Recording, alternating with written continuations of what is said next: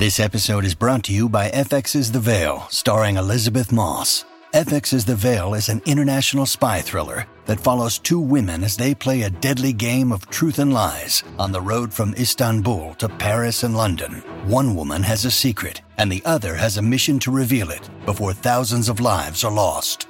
FX's The Veil, now streaming, only on Hulu. When you need mealtime inspiration, it's worth shopping Kroger, where you'll find over 30,000 mouthwatering choices that excite your inner foodie. And no matter what tasty choice you make, you'll enjoy our everyday low prices, plus extra ways to save, like digital coupons worth over $600 each week. You can also save up to $1 off per gallon at the pump with fuel points. More savings and more inspiring flavors make shopping Kroger worth it every time. Kroger, fresh for everyone. Fuel restrictions apply. Look, Bumble knows you're exhausted by dating. All the must not take yourself too seriously and 6 1 since that matters. And what do I even say other than hey? well, that's why they're introducing an all new Bumble with exciting features to make compatibility easier, starting the chat better, and dating safer. They've changed, so you don't have to. Download the new Bumble now. Hola, esto es New Books Network en español. Saludos desde Mayagüez, Puerto Rico. Soy Jeffrey Shirley Jimena, profesor en el Departamento de Humanidades de la Universidad de Puerto Rico en Mayagüez. Este podcast, Nuevos Horizontes, habla de estudios culturales, arte, pensamiento, literatura con un eje descolonial, anclado aquí, en Mayagüez. Es auspiciado por el Departamento de Humanidades y nuestro programa graduado en estudios culturales y humanísticos, y también es patrocinado en parte por la Mellon Foundation. El asistente en el episodio de hoy es Sebastián, Sebastián Colón Avilés. Hoy estamos entrevistando a Lawrence LaFontaine Stokes, profesor de español y estudios latinoamericanos en la Universidad de Michigan y autor de Escenas Transcaribeñas, ensayos sobre teatro, performance y cultura, publicado por Isla Negra Editores 2018. Muchas gracias por estar con nosotros hoy. Ay, cómo no. Muchísimas gracias por la invitación, Jeff. Es un gusto para mí estar conversando contigo. Chévere, igualmente. Bueno, en resumen, Escenas Transcaribeñas es una compilación de textos críticos en una multiplicidad de formatos, entradas de blog, ensayos sobre viajes, también artículos en periódicos y ponencias en congresos. Hay hasta también comentarios citados de, de, Facebook sobre literatura, televisión, cultura popular, artes visuales y el enfoque principal en temas LGBT y problemas relacionados con las masculinidades contemporáneas en Puerto Rico, México y la gente latinx eh, en Estados Unidos. Muchas gracias, Larry, por, tu colaboración, por tu compromiso, por tu afán realmente para la crítica y, no solo la crítica, sino también la forma en que haces que la crítica sea una cosa viva, como intrigante, una cosa chisposa. Eso es muy importante y, destaca tu obra. Uh, y realmente eso viene de tu personalidad y también de tu, tu reto de, de, romper barreras en una forma amena, divertida, a la vez chistosa, pero también poderosa. Uh, so cuéntanos un poco sobre tu, tu biografía, tu, tus intereses, tu preparación y tus experiencias. Y, y cómo eh, estas experiencias han cristalizado en, en, este libro. Sí, cómo no.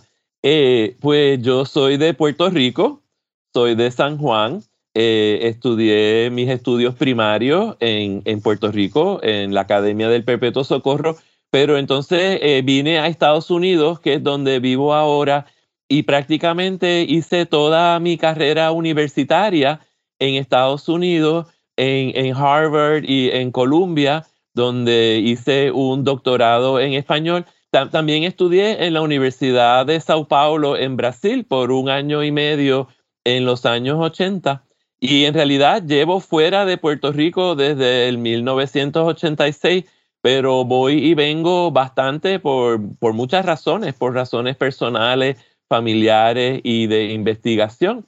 Entonces, precisamente como vivo entre, entre dos países, entre Puerto Rico y Estados Unidos, en realidad podríamos decir que también vivo entre dos lenguas, entre el inglés y el español. Eh, eso, eso marca mi publicación eh, marca los textos que publico. En realidad marca toda mi vida porque mi papá era de Estados Unidos y mi mamá que era puertorriqueña, de madre mayagüezana. eh, se crió en Estados Unidos, entonces en mi casa, cuando yo era pequeño, se hablaban los dos idiomas. Entonces creo que por eso me ha interesado mucho estudiar la puertorriqueñidad eh, en relación a, mi experiencia y la de mi familia, pero también ese ir y venir, esa experiencia transnacional de, de la guagua aérea, si se quiere llamar de cierta manera, pero con un enfoque muy fuerte en toda la cuestión de género y sexualidad. Mi, mi primer libro, Queer Ricans, Cultures and Sexualities in the Diaspora, que salió en el 2009, que estaba basado en mi disertación doctoral, era precisamente sobre migración LGBT puertorriqueña y cultura y cómo distintos o distintos artistas, escritores, bailarines, eh, cineastas eh, documentaban o plasmaban esa experiencia de migración. Y el libro que vamos a discutir hoy, eh, pues es un libro que salió en Puerto Rico, precisamente porque, como comentaba, siento que me muevo entre Puerto Rico y Estados Unidos, entre el inglés y el español. Entonces yo quería poder compartir algo en Puerto Rico en español que estuviera accesible a un público lector distinto. Chévere. Y bueno, de hecho, no sé si te acuerdas, pero nos encontramos una vez en Mayagüez. Era, era justo después de un panel en, en, el, en la actividad del otro lado. Ah, y, me, preguntaba, pues, ¿qué, qué memorias tienes del, de Mayagüez o si tienes alguna experiencia aquí que te ha conmovido a considerar este argumento. Y, y realmente lo que quiero preguntar es, ¿hay algo de Mayagüez en tu libro o tu proyecto intelectual? Ay, qué pregunta más interesante.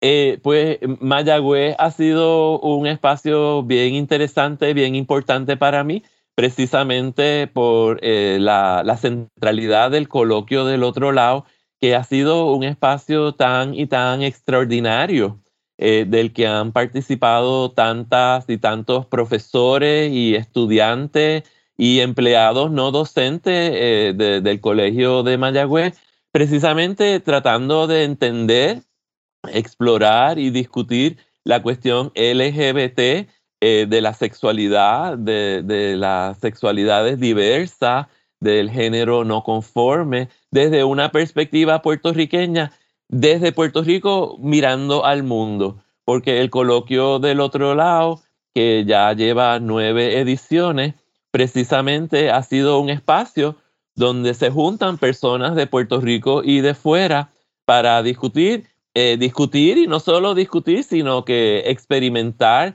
eh, en, la vivencia, porque el coloquio siempre ha tenido artistas, activistas, artes visuales, performances, charlas, eventos dentro del recinto, fuera. En, el último coloquio el año pasado, en el 2022, hubo toda una serie de programación en Taller Libertad, eh, y en otros espacios en el centro de la ciudad de Mayagüez. Entonces, para mí ha sido una conexión bien importante, como mencioné, como persona que vive fuera de Puerto Rico, que, tengo ciertos retos, me, pierdo muchas cosas porque vivo acá en Michigan, en Estados Unidos.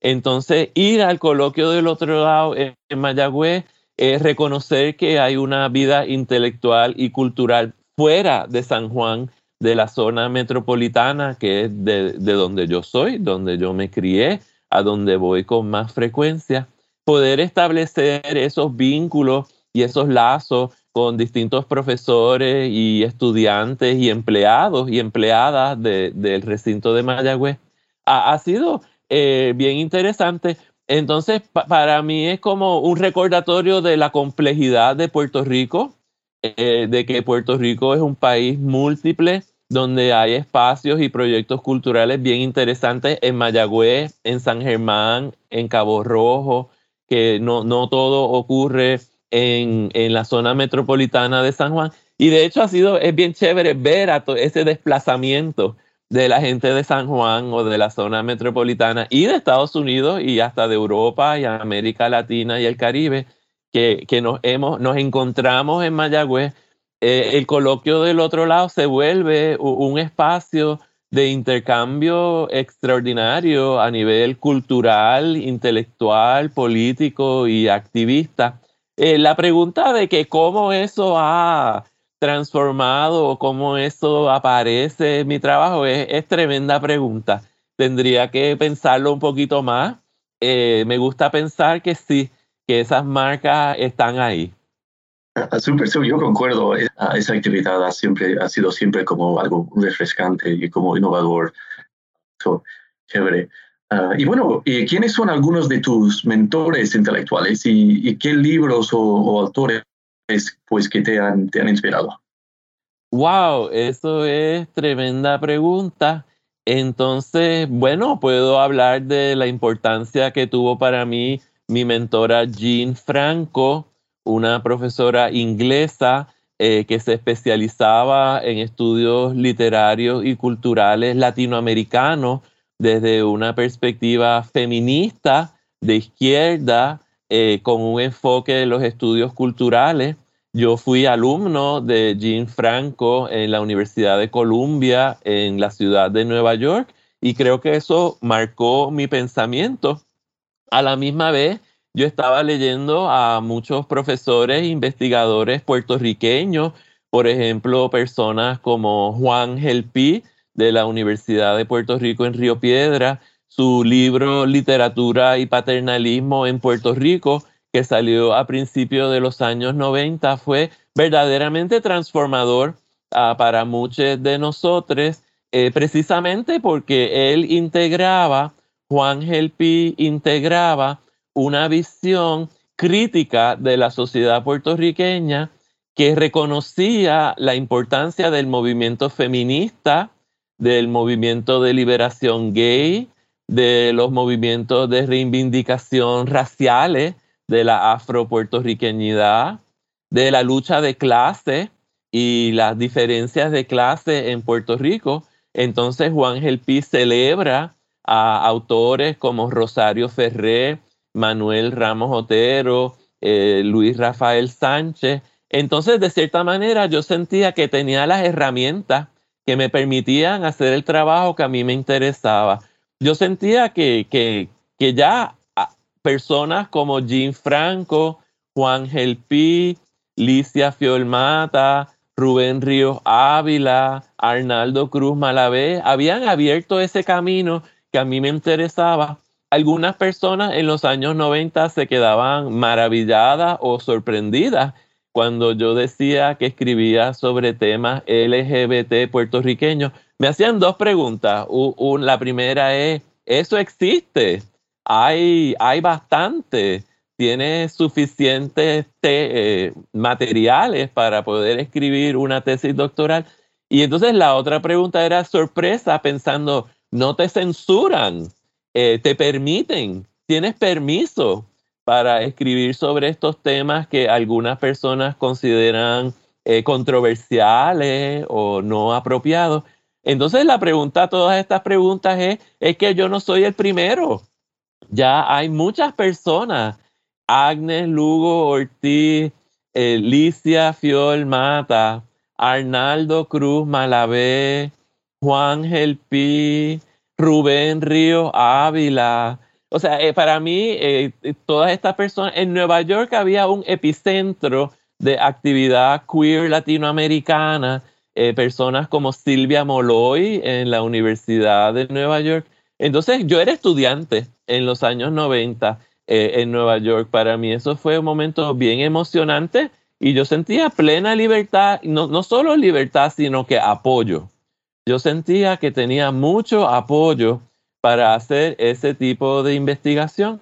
Entonces, ¿verdad? Eh, por eso, pues ya yo son casi 30 años, casi 30 años, es increíble decirlo, eh, escribiendo sobre estos temas. En Puerto Rico también había apoyo de personas dentro del mundo de teatro y de la universidad, como Lowell Fit, que por ejemplo fue de las personas que me alentó o invitó a escribir eh, sobre estos temas en el teatro y la performance puertorriqueña y a tratar de publicar en Puerto Rico en espacios tales como el periódico Claridad.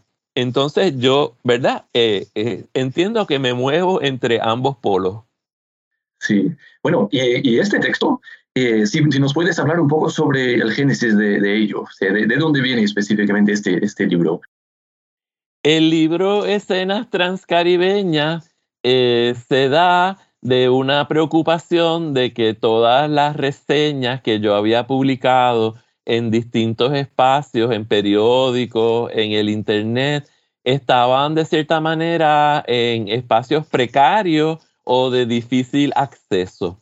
Entonces ya yo llevaba, vamos a decir, 20 eh, años, desde mediados de los años 90, escribiendo reseñas de teatro y de cultura, publicando en español en, Puerto Rico, y, me daba la impresión de que ese, ese material era, eh, bueno, de difícil acceso, que, que, era, o sea, requería que una persona se metiera en la biblioteca. Y antes eso era mucho más común. Eh, claro, ahora la gente se mete en el Internet. El problema es que no, no todos los espacios, el periódico Claridad, eh, distintos periódicos, eh, distintos websites, a veces hasta desaparecen. uno publica unas cosas con tanto entusiasmo y después resulta que esa plataforma es precaria eh, o que ya no existe. El cuarto del Kenepón es, es, un buen ejemplo de un proyecto digital puertorriqueño que en su época, en los años 90, principios de los 2000, era extraordinario.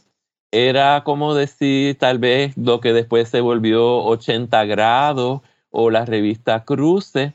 Entonces uno asume, ¿verdad? En este momento de estas transiciones tecnológicas, eh, que eh, empezamos trabajando con el papel, eh, con la impresión, que los periódicos impresos que han estado por tanto tiempo, pero cada día eh, pues ya eso parece anacronismo porque mucha gente pues no se mete a la hemeroteca o a la sala puertorriqueña en la biblioteca Lázaro en Puerto Rico o su equivalente en Mayagüez.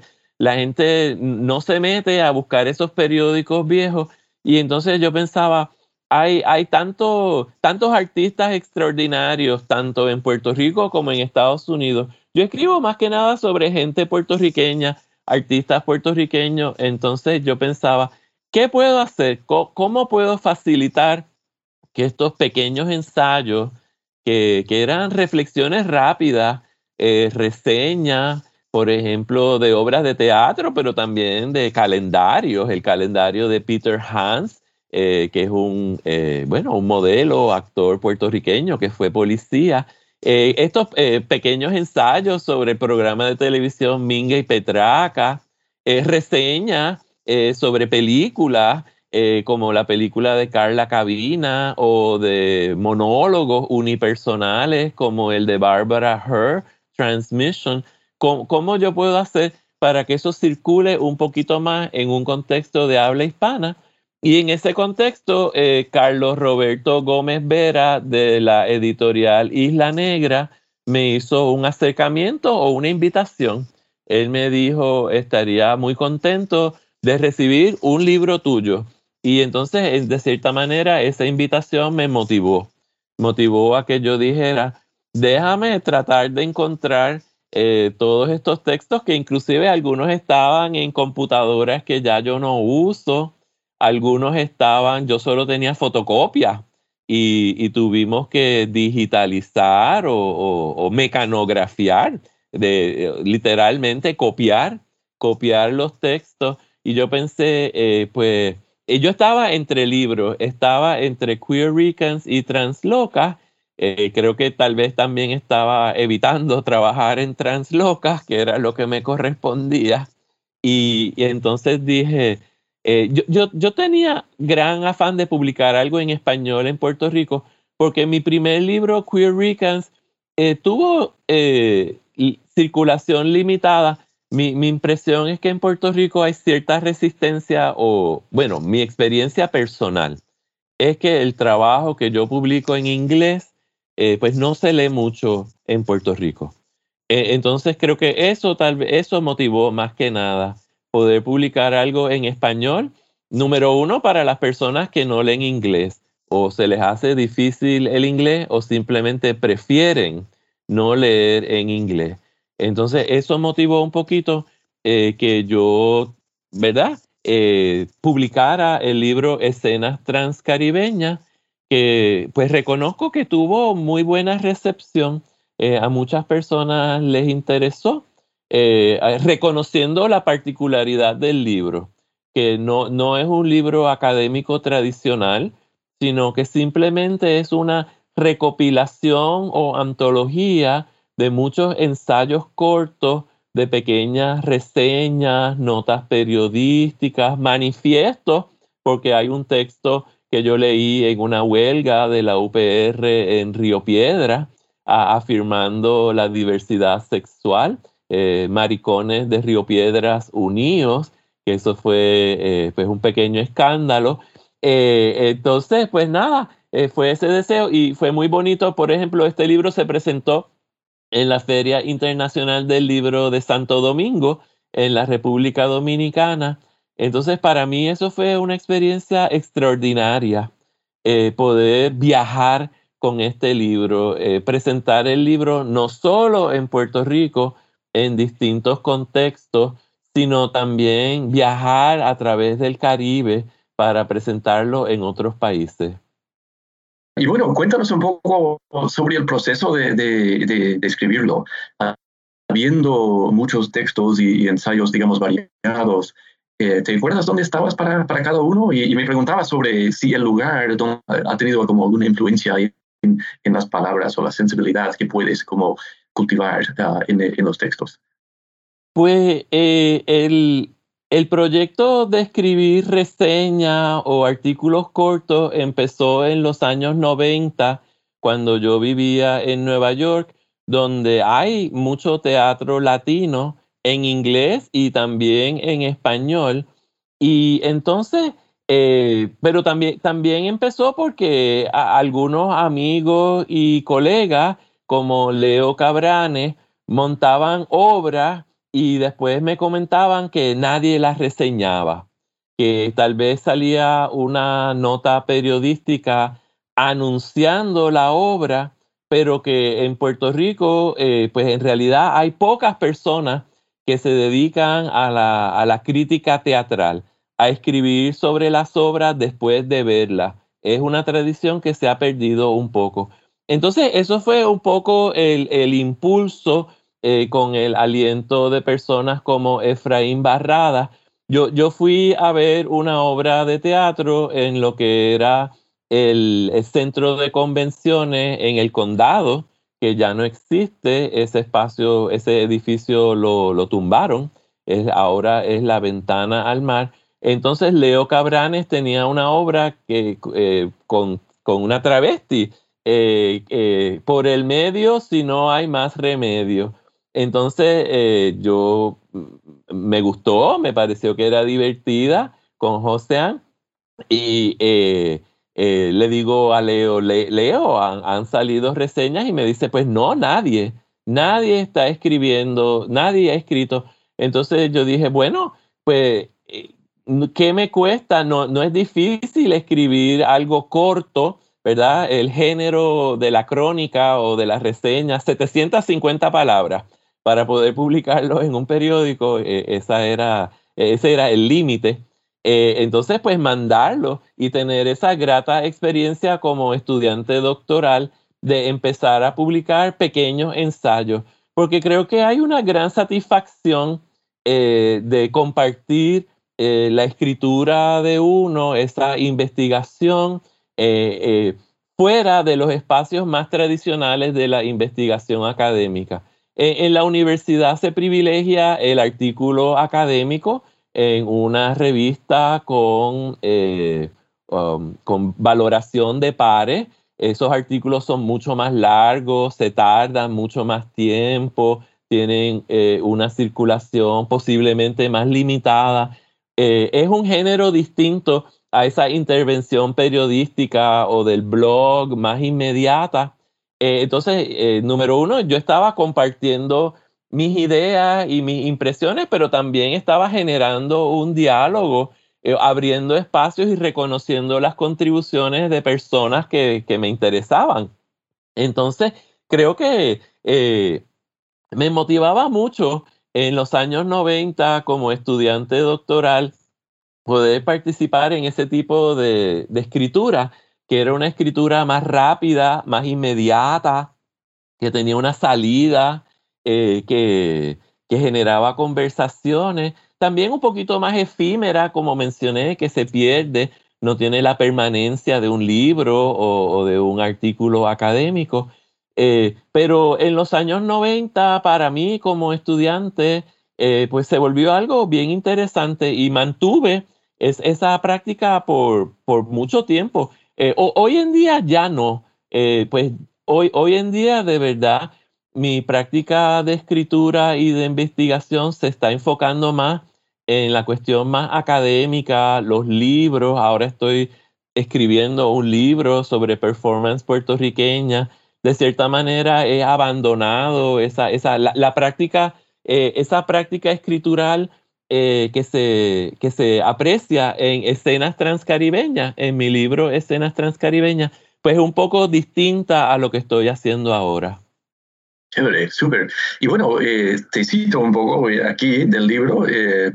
El uso de la X solo aparece en este libro en los ensayos más recientes de 2016 y 2017. Eh, en algunos otros, pero no muchos, aparece la arroba. Y me preguntaba, eh, ¿cómo ves el, desarrollo de dichas estructuras lingüísticas eh, últimamente? Es una pregunta bien interesante porque la pregunta se vuelve a nivel editorial, ¿qué, ¿qué, hacer con cosas eh, textos que uno o una o une escribió hace más de 20 años. En el momento de recopilarlas y publicarlas y ponerlas nuevamente en circulación. Entonces hay cierta tensión entre el, deseo de, respetar el texto tal como salió eh, originalmente, vamos a decir, en los años 90 o a principios de los 2000, o en la década del 2010. Y, entonces, ¿cómo se relaciona eso con nuestras nuevas prácticas eh, lingüísticas eh, que favorecen el uso no sexista del idioma? Eh, entonces, e, eso fue una pregunta, una pregunta que yo tenía, un reto, porque yo tengo un compromiso con el lenguaje no sexista, a la misma vez eh, tengo un compromiso con, con la especificidad histórica y con reconocer que en los años 90 pues no se usaba la arroba o la X o la E para marcar un género no binario o más amplio.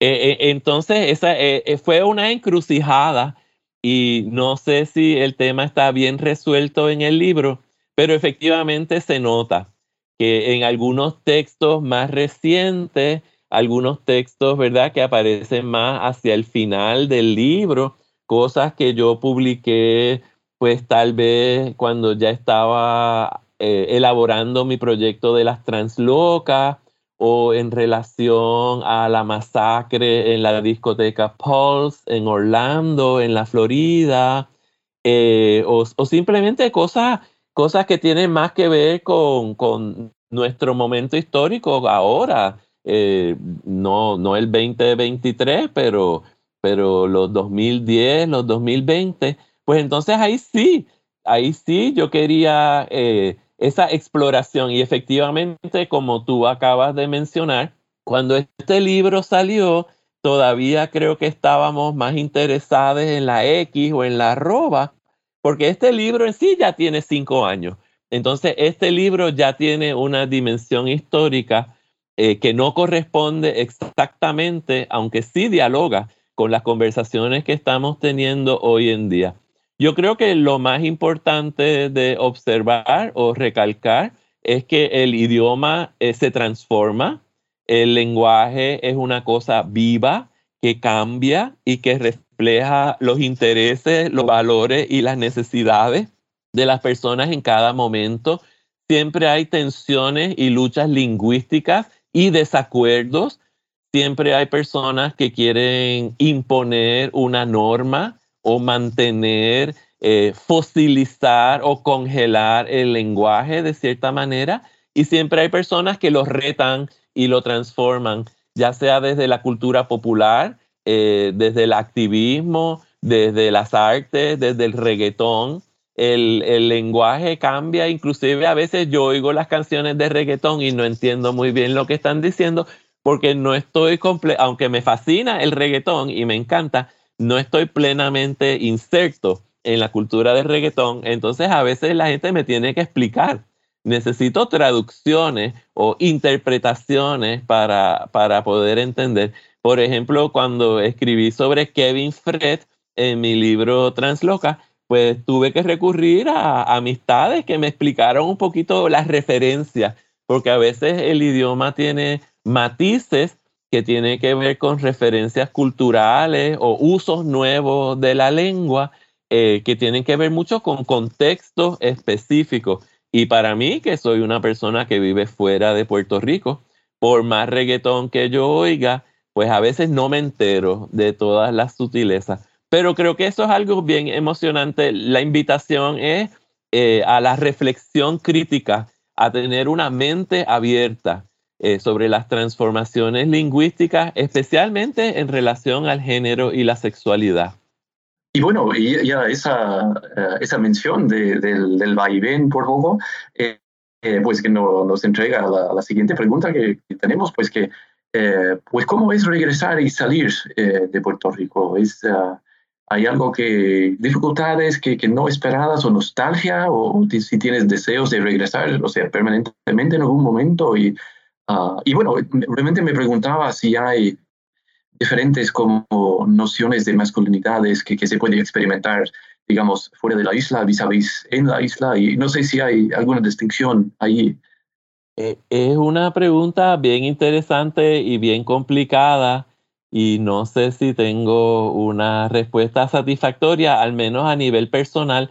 Eh, puedo decir que es eh, complicado porque yo voy mucho a Puerto Rico por razones familiares eh, porque mi mamá es una persona mayor.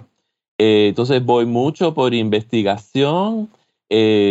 Pues yo creo que yo preferiría vivir en Puerto Rico, pero mi trabajo es acá, en Estados Unidos. Entonces, definitivamente siento que el espacio del avión y de los aeropuertos se, se vuelve crucial para mí en esa experiencia como persona transnacional o binacional o translocal, eh, ¿verdad? Que tiene de cierta manera una vida dividida, que también está mediada eh, por eh, la internet, el internet, por el teléfono, por los correos electrónicos. Definitivamente las masculinidades se manifiestan de manera distinta y eso pues tengo que recordarlo cada vez que me monto en un avión. Eh, y no solo eso, sino en el momento de apreciar y discutir y analizar, porque, ¿verdad? Estoy, yo escribo mucho sobre Puerto Rico desde Estados Unidos y aunque voy mucho a Puerto Rico, eh, paso más tiempo acá. Eh, entonces, eso es un contraste, aunque en Estados Unidos, Estados Unidos es un país bien grande donde hay una población puertorriqueña enorme, no en Michigan, donde yo vivo no hay una población grande, pero en Chicago, que no está tan lejos, o en Nueva York, en Filadelfia, en la Florida. Entonces yo sí tengo más conexiones con Nueva York y con Chicago, no tengo tantas conexiones con la Florida. Entonces, por ejemplo, no te podría hablar sobre cómo esas masculinidades puertorriqueñas se están transformando en Miami, en Orlando, eh, en, otro epicentro, eh, en Texas, donde ahora también hay migración puertorriqueña muy importante. Eh, creo que por eso es, emocionante que somos muchos, somos muchos los investigadores y las investigadoras. Entonces, ¿verdad? Yo escribo de, lo que conozco y lo que veo, pero me nutro y estoy en conversación y agradezco que otras personas también estén haciendo este trabajo. Y de hecho, pues trato de crear esos puentes, esos lazos eh, a través de las prácticas de las citas y las referencias, porque creo que en realidad se trata de que la gente me lea a mí, pero no es solo leerme a mí, sino es leernos a, a todos, leer a todas estas personas a, todos nosotros, todas nosotras que estamos escribiendo sobre el género, la sexualidad, el arte, la cultura y el activismo puertorriqueño en Puerto Rico, en el Caribe y en Estados Unidos y en otros lugares del mundo. Bueno, tenemos una pregunta de, uno de, los estudiantes. Si, si puedes situar eh, este argumento y proyecto pues que, que, vas cultivando y desarrollando. Eh, ¿Qué es lo que un lector, específicamente un estudiante en MyOS hoy, puede usar o, aplicar su libro, eh, tu libro en, su vida o su carrera académica? Ah, es una pregunta interesante. Yo creo que, eh, bueno, ojalá que la libertad de sentir que pueden escribir, que se pueden escribir cosas cortas, cosas largas, eh, cosas más periodísticas, eh, cosas más académicas, ¿verdad? Que, cualquier, cualquier cosa puede inspirar una reflexión a través de la escritura, eh, ¿verdad? Un programa de televisión, un calendario, una obra de teatro, una performance, un libro, un encuentro, una lectura de poesía que, hay algo eh, emocionante eh, de poder escribir y reflexionar y documentar, porque hay tantas cosas efímeras, tantas cosas que extraordinarias, que si no se documentan, se pierden. Eh, entonces, el, el gesto, el acto de la escritura es algo que a mí me fascina, es algo que me inspira, escribir y compartir lo que escribí con otras personas. Eh, creo que eso es algo muy emocionante. Entonces, ¿verdad? Escribir para periódicos, eh, para revistas, para colegas, poner cosas en los medios sociales, pero reconocer que son medios efímeros, que, se necesitan documentar, que esas cosas se pierden. Eh, entonces, que, que vale la pena si, vas a una marcha o una manifestación o una galería de arte y te gustó, te gustó lo que viste, que vale la pena sentarse a escribir, reflexionar y compartir esa escritura breve de tres páginas, cuatro páginas, cinco, que, no todo tiene que ser eh, un artículo de 20 a 30 páginas, aunque los artículos largos sí son muy importantes tienen un peso y un reconocimiento académico muy serio. De hecho, eh, ser profesor o profesora hoy en día ¿verdad? requiere que uno publique en, revistas con evaluación de pares, que es un proceso mucho más arduo, más complejo, eh, distinto. Por ejemplo, ahora estoy a punto de publicar eh, un artículo sobre la cantante de rap Lisa M., eh, que fue la primera cantante mujer en Puerto Rico a principios de los años 90, fines de los 80, principios de los 90, antes de Ivy Queen. Eso es un artículo mucho más largo, está lleno de notas al calce, eh, tiene una bibliografía. Eso es un tipo de escritura muy particular. Pero publicar un ensayito corto sobre Nati Natasha o, Villano Antillano, eh, pues puede ser igual de emocionante, una cosa corta que circule de manera más rápida, más inmediata. Eh, entonces, pues verdad, creo que hay distintas modalidades de escritura y mi libro Escenas Transcaribeñas refleja un tipo de escritura por eso creo que es interesante poner este libro en diálogo con otros libros que yo he publicado como Queer Weekends o Transloca, eh, ¿verdad? Para las personas que leen inglés, poder ver esas distintas modalidades. Yo, también he escrito ficción, entonces en, Uñas Pintadas de Azul, eh, Abolición del Pato, pues entonces ahí es, la escritura creativa, eh, porque la escritura creativa también te permite un tipo de reflexión o aproximación o juego con el lenguaje distinto. Entonces a mí, a mí me encanta el lenguaje, me encanta la escritura y me fascina explorar la escritura tanto de manera académica, eh, como de manera periodística, como de manera creativa o de ficción. Excelente. Sí, yo, yo quisiera recalcar esto, o sea, sobre todo en lo que nosotros hacemos como profesores, ¿no? Eso, en gran medida, hay muchas cosas que hacemos que giran en torno a la pregunta de memoria, ¿no? ¿Cuáles son las historias que, que nos acordamos y cuáles son las que cuáles son las historias que pueden sobrevivir y los que los que desaparecen y, cómo es que la memoria que nosotros vamos construyendo cómo puede pues dar forma a, a los espacios en que residimos y cómo es que el silencio, pero estos son esos son muy importantes y, yo sobre todo los logros tuyos, o sea, en, dar voz a esa gente que no tiene voz, ¿no? Y, lo que los archivos mismos nos pueden contar. Esto para los estudiantes, yo, yo quisiera alentar que ellos hagan pues lo que, lo que tú has, o sea, has demostrado y lo que has uh, realmente eh, pues ilustrado eh, en tu obra. Sí, muchas gracias por, por, por eso. Y uh, bueno, tenemos algunas preguntas más. Quería también que hagas, que, quería hacer una pregunta medio ah, crítica, bueno, no crítica, pero más bien como de, reflexión crítica. Ah, ya, ya que has publicado este libro hace un par de años, eh, ¿hay algo que, que, cambiarías? Pues han, han, salido varias reseñas sobre este libro y, y, me han hecho muchos comentarios. E, entonces, eh, creo que el libro se podría haber organizado de, una manera distinta, tal vez para hacerlo un poquito más accesible. También en, en, en, México me, me, dijeron que hubiera sido bonito incluir imágenes, fotos, para facilitar la, esa conexión a, a, las obras de teatro y las performances que, que discuto.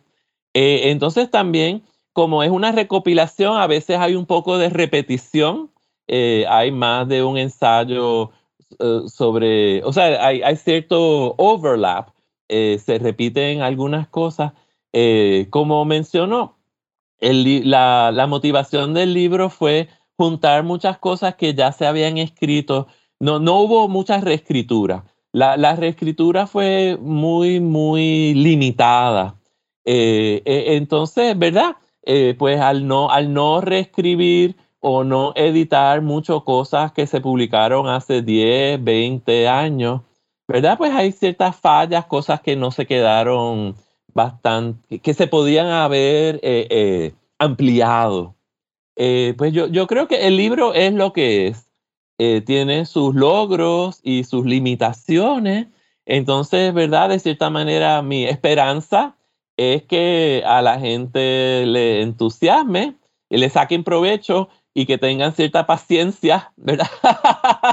que no les frustren demasiado las limitaciones del género de, esa, de esas reseñas tan cortas, ¿verdad? E, el, libro es lo que es. No, no es un libro académico tradicional, es, es una recopilación de textos cortos.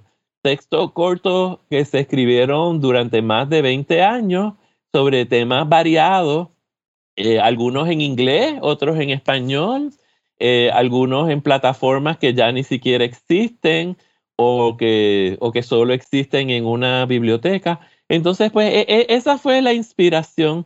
Eh, pues no, no sé si lo haría de nuevo, e, es tremenda pregunta, es muy buena pregunta. Sí, algo que yo sentí en mi propia lectura era que yo quisiera verte a ti, una, una imagen de ti, o sea, escribiendo esto y ver cómo tú cambiabas, o sea, tu expresión. Uh, bueno, eh, y, también, bueno, otra cosa que me ocurrió, no sé si lo en algún momento escribiste esa mano, pero esto para ver, o sea, tu, la, o sea, tu, algo como escrito a mano, o sea, la imagen de eso, eso, me, no, no es que me hacía falta, me encantó, me encantó el libro, realmente, uh, pero estas cosas yo creo que hasta me, me, me quedaron, me quedé, o sea, tuve algo de curiosidad de cómo, de, imaginarte a ti en esos momentos, sintiendo estas cosas, teniendo esos pensamientos y para vincularlo un poco a, a ti como, bueno, como la imagen realmente, o sea, puede ser una, una cosa sencilla, pero puede decir mucho, puede, puede abundar mucho y uh, pero, pero sí me, me, encantó el, uh, mi lectura y, todo. Y bueno, y no sé si hay alguna, algún comentario que tienes sobre algún trabajo que, que, vas realizando en este momento? O sea, ¿en qué estás trabajando ahora? Sí, estoy escribiendo un libro sobre performance contemporánea puertorriqueña,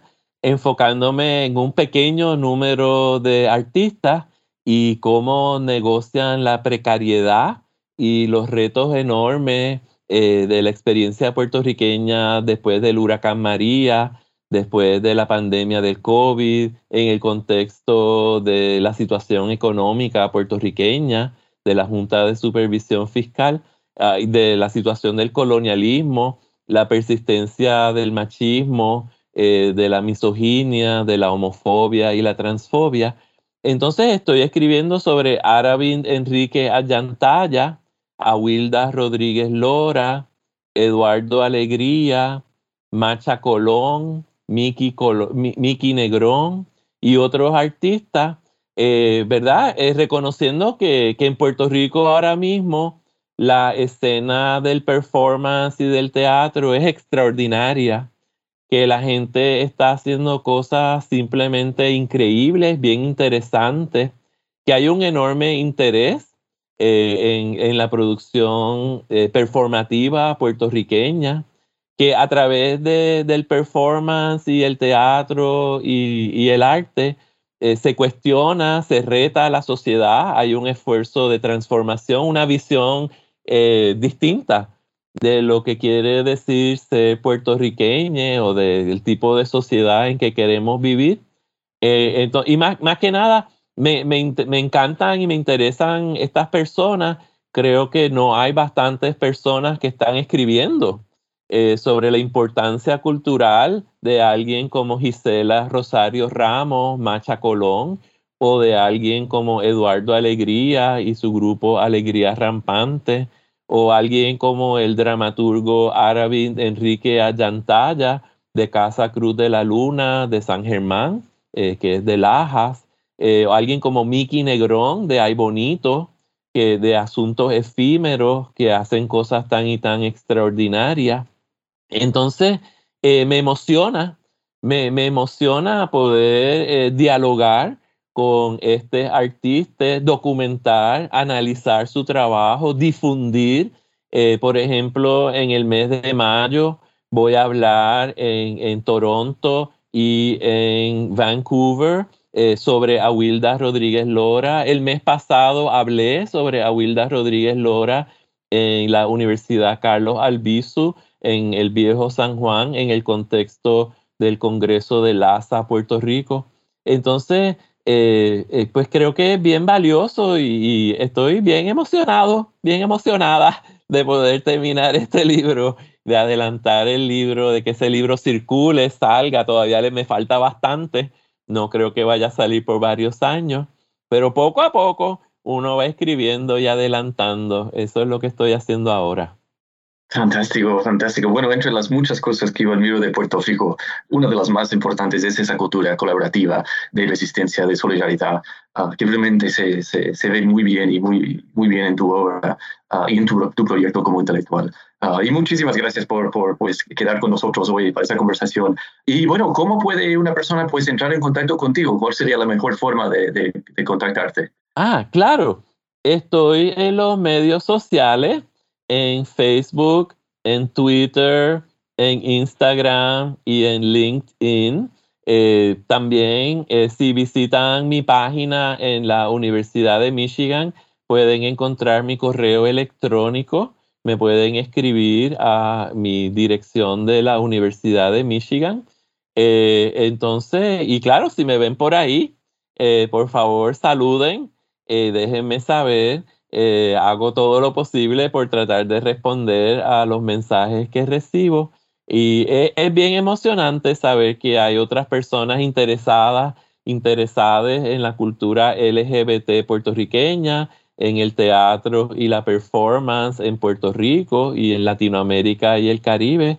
Entonces agradezco muchísimo, eh, muchas gracias Jeff por haberme dado esta oportunidad de, conversar contigo sobre mi libro Escenas Transcaribeñas y sobre el trabajo que estoy haciendo ahora. Sí, muchísimas gracias. Y, bueno, pues espero verte pues pronto en algún momento de nuevo eh, aquí en Mayagüez. Pues, eh, y muchas gracias de nuevo en nombre del Departamento de Humanidades y también de nuestro programa graduado. Ah, pues eh, muchísimas gracias y ya nos veremos pronto. Pues cuídate. Igualmente, hasta luego. Muchísimas gracias. Gracias por escuchar New Books Network en español.